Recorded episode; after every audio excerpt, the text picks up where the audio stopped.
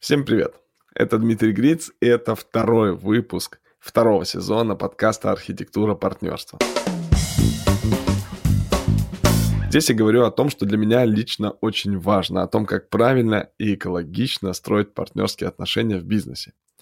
Я юрист, эм, автор методики архитектура бизнес-партнерства и партнерская сессия, автор одноименного курса и вообще очень сильно увлекаюсь партнерством, веду телеграм-канал на эту тему.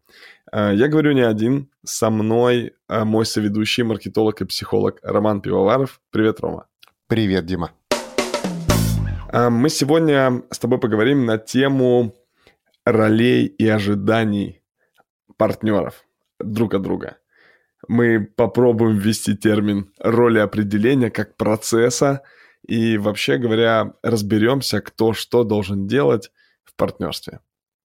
Да, это логичное вытекание из нашей предыдущей темы, когда мы говорили про распределение долей, да, вот как мы делим шкуру медведя в предыдущем выпуске. Ну и понятно, что э, за долями следуют так или иначе роли, и даже несколько раз я оговаривался и говорил о распределении ролей, но вот пришло время как раз про распределение ролей и поговорить и какие бывают роли в партнерстве, как эти роли определяются, как партнеры ожидают друг от друга эти роли. Вот, наверное, фокус наш э, на сегодня. И э, давай я, наверное, начну с очень простого. Вообще, а какие бывают роли в партнерстве?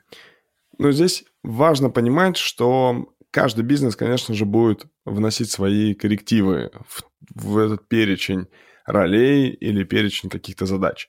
Ну, для начала можно взять там супер классическую уже классификацию. Мне кажется, мы, по-моему, не говорили, Ицхака Адизеса, где есть э, человек, отвечающий за продукт, человек, отвечающий за административную часть, за некоторое предпринимательское видение и за коммуникационную такую интеграционную функцию.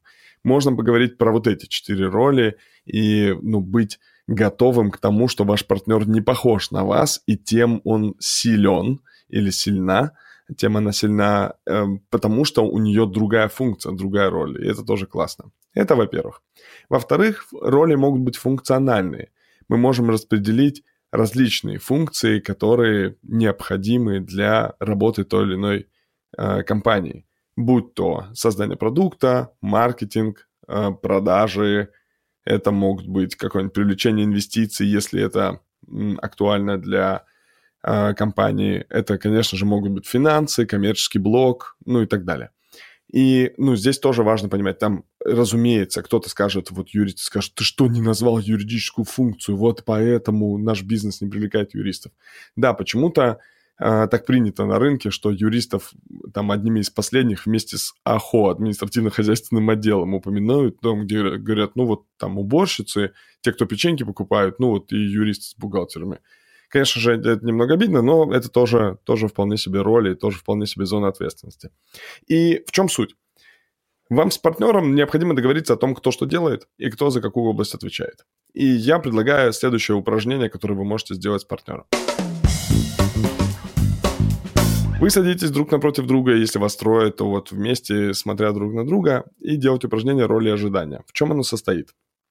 В течение минуты один партнер – пишет о себе, что он делает в этом проекте. В любых формулировках. Формулировках результата, там, конечного ценного продукта, да, КЦП. Вот результат моей деятельности – это там сделки, закрытые сделки или какие-нибудь юридические документы или еще что-то. Неважно, в результатах – может быть в зонах ответственности, может быть функционален, может быть... Как бы что я даю. Да, что я даю не в смысле капиталов, про деньги, связи и прочее, а вот уже внутри человеческого капитала, то, что мы с вами в предыдущий раз обсуждали, внутри человеческого капитала ты что-то делаешь конкретное в конкретных областях этой компании, которое является ценным для компании. Эм, это перечисляет один из партнеров. Два других или один другой партнер, ну второй – в течение этой же минуты пишет свои ожидания от этого партнера, от того, кто пишет о себе. И потом эти списки сравниваются. Это очень классное упражнение. Вот, итак, мы сидим с Ромой, пишем, э, допустим, о Роме. Рома пишет про себя, я пишу про Рому. Дальше э, минута проходит, ручки откладываем, дописываем до точки, все, уже перед смертью не надышишься. Э, партнер, который писал о себе, то есть Рома в нашем примере, берет этот листочек и читает, что он написал. Мне читает. Я, пока не смотря в свой листок, задаю вопросы по формулировкам, которые использовал Рома. Что он имеет в виду? Ну, например, Рома написал, я отвечаю за коммуникацию. Я говорю, Ром, все классно, но давай чуть-чуть поподробнее про то, что такое коммуникация, потому что... Что это такое? Да, вы можете сейчас накидать пять разных вариантов. Это типа про сложные переговоры, или это про весь маркетинг, или это про позиционирование на рынке, или это про SMM вообще. Ну, мы не понимаем, что такое коммуникация. Поэтому э, постарайтесь не разговаривать какими-то концепциями и категориями, а постарайтесь очень четко понимать, что за э, ценный конечный продукт будет у этой деятельности. Дальше я позадавал вопросы Роме, он, может быть, подкорректировал, э, как ему кажется, если э, мои вопросы были адекватными. Дальше Рома делает черту, подводит черту, и я ему сгружаю все, что я ему написал, даже если это похоже очень, но другими словами названо, то это тоже он записывает. Зачем это нужно? Правильно, чтобы потом не возникло претензий, потому что, скорее всего, мы одни и те же вещи называем разными словами, либо мы одними и теми же словами называем разные вещи, разный функционал. И это очень важно синхронизировать понятийный аппарат Э, и в этом моменте тоже. И я про Рому говорю, что я от него ожидаю. Он себе записывает пока беспрекословно. По сути, это такое, это такая экспликация из бессознательного, да, перевод из бессознательного в сознательное. Я тут немножко сейчас включу психолога, да. Э, то есть, по сути, это и есть вот такое внутреннее осознавание, кто что делает, и кто что друг от друга ожидает, и кто что привносит ну вот в этом в человеческом уже э, смысле в общее дело, да, потому что вроде как это все и так, и так понятно, это подразумевается, но пока ты не начнешь это прописывать, пока ты не начнешь это экстериоризировать, вот так вот эксплицировать вовне, то, собственно, ну, э, до сознания доходят только, только какие-то отголоски. И только вот когда мы пропишем, вот тогда становится эта вещь действительно явной и ясной. Похоже на то. То есть, как только ты начинаешь приземлять вообще написанное, то, во-первых, это очень интересный процесс вот написать в течение минуты. Кажется, что это вообще элементарно, но на самом деле это не совсем так. Люди такие, э, ну, я одну строчку написал, руководит всем, например. Или, ну, что-то такое. То есть ты начинаешь, во-первых, сам задумываться формулировать, э, поэтому это лучше не делать в телефоне, а лучше делать ручкой э, на листочке. И вот эти ожидания, вот ну, доделав упражнение, э, я докидал Роме под черту все, что, все, что написал и все, что считаю необходимым. Дальше он задает вопросы по написанному, ну, в смысле, по прочитанному мною, то есть по записанному им, и говорит, я вот это готов принимать, а вот это не готов принимать. То есть здесь тоже важная штука, что здесь нет безапелляционной истории. Здесь человек должен принять, ну, ту или иную зону ответственности или тот или иной результат, который я от него ожидаю. Он может, конечно же, сказать, что не он лично это делает, но он контролирует этот процесс. То есть среди партнеров, если там возникает пробел, то я не иду к конкретному сотруднику, я иду к партнеру и говорю, дружище, у нас там плохо с результатами, решай. И он дальше нанимает других людей, меняет этих людей, нанимает аутсорс. Мне вообще не важно, чем он занимается. Он важно, что он как бы отвечает за эту зону ответственности. Может делать это не лично с этим упражнением все. Мы дальше делаем зеркало. Второй партнер пишет про себя. Первый партнер пишет про второго партнера. То есть Рома пишет про меня. И снова я читаю, что я написал. Рома задает этому вопросы. Я делаю черту. Рома докидывает мне всего, чего он от меня ожидает. Я отношусь как-то к этому списку. Мы его либо принимаем, либо не принимаем. Вот мы с вами пообсуждали роли ожидания. Вот скажи, пожалуйста, ты же проводил там десятки, наверное, уже сотни таких партнерских сессий и много раз проводил вот именно это упражнение. Вот скажи, пожалуйста, это часто становится такой, ну, точкой спора, точкой несогласия, несовпадения, может быть, там, да, вот этого предварительного видения – несинхронности, да, какой-то. И э, к чему это часто приводит? Это ну, становится не только точкой несинхронности, но и камнем преткновения, или э, там через 15-20 минут эти списки синхронизируются, все довольны, все счастливы и побежали.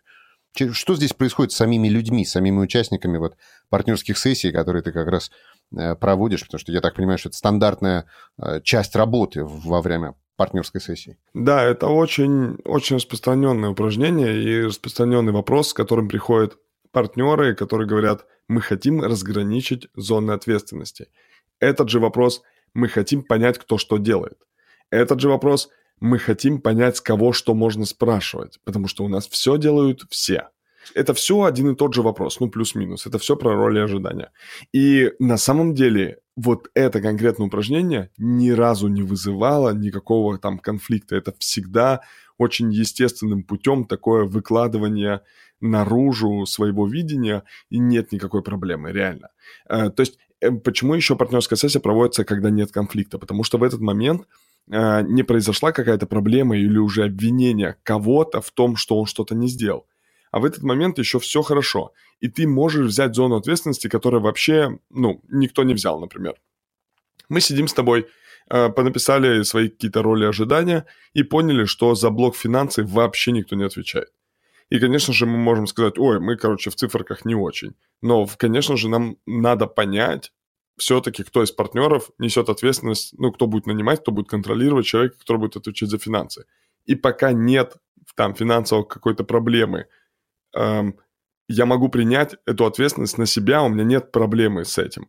Но если там уже проблемная зона, то принять эту должностную обязанность и вот эту зону ответственности намного сложнее, потому что частично я приму, что, э, ну, видимо, я совершил какую-то предыдущую ошибку, ну и так далее. Короче, вот эти зоны э, ответственности, эти роли и ожидания нужно проговаривать до того, как возник конфликт когда все хорошо, когда все прекрасно, в этот момент и нужно разграничивать зоны. Я, конечно, сейчас чувствую, что это все абсолютно пересекается в хорошем смысле слова со всеми партнерствами. Да? Э, это и а, не только бизнес-партнерствами, да, это и определение ролей и ожиданий у семейных партнерств, у дружеских партнерств, у каких-то проектов, да, то есть не обязательно вообще-то это там, даже связано с деньгами, это такая, в принципе, хорошая практика, сесть и написать на листочке, э, что мы ожидаем э, от другого, что он делает, что делаю я сам, сначала про одного, вот так вот вдвоем и обсудить, потом про другого вдвоем обсудить.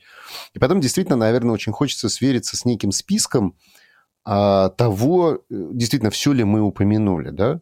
И поскольку этого списка, наверное, не существует, этот список есть вот в голове архитектора, да, этого модератора – партнерской сессии, который как бы посмотрит на эти списки и скажет, ребят, алло, а счета-то кто будет выставлять-то? Да, вот как бы деньги-то откуда? И мне кажется, вот это вот очень важная роль э, как раз тоже у архитектора смотреть и помогать ребятам нащупывать вот что они проговорили, а что они не проговорили. Потому что действительно очень часто, я думаю, здесь многое выпадает и многое забывается. Ну, конечно, архитектор призван к тому, чтобы понять эм, целостность и понять системность договоренности. То есть, если люди, э, партнеры в моменте не обо всем договорились или не все обсудили, то архитектор говорит, а вот за это вы, кто будет у вас отвечать? И здесь, ну, для того, чтобы слушателям подкаста э, дать некоторую подсказку, во-первых, можно смотреть на Canvas Александра Астальвар... Астальвальдера. Там можно посмотреть, да, про эти ключевые партнеры, про создание ценностей, про дистрибуцию, про доходы, расходы и так далее. Ну, на самом деле, по этому канвасу тоже можно выделить некоторый функционал, который необходимо производить, чтобы продукт работал.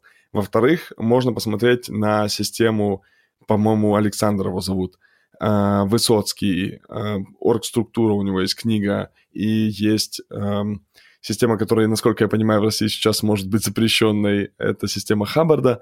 Там их то ли признали сектой, то ли что-то такое. Ну, короче, эта система неплохо работает, по крайней мере, она неплохо описана. Не в смысле построения сект, а в смысле построения оргструктуры. А, и здесь тоже можно посмотреть, там есть несколько отделений, на которые нужно обратить внимание. Поэтому да, архитектор к этому призван. Но здесь важно понимать, что вот эти роли ожидания, они же тоже, э, они не только из компетенции и не только из экспертизы вытекают, они вытекают еще и из желания человека в моменте чем-то заниматься, чем-то не заниматься. Он может быть прекрасный эксперт, но он говорит, я устал от этого, я хочу заниматься вот другим. И дальше нужно понять, он для партнерства был ценен как эксперт, или он в целом может оставаться быть ценным – даже если он поменяет свою роль. Ну и здесь этому партнеру нужно быть готовым к тому, что партнерство ему скажет, что в этом нет ценности. Да, ты хочешь заниматься теперь маркетингом, но ты настолько некомпетентен в этом, ну, на наших оборотах, что тебе нужно тренироваться на каком-то другом стартапе. То есть роли со временем-то в целом могут меняться, и э, это окей.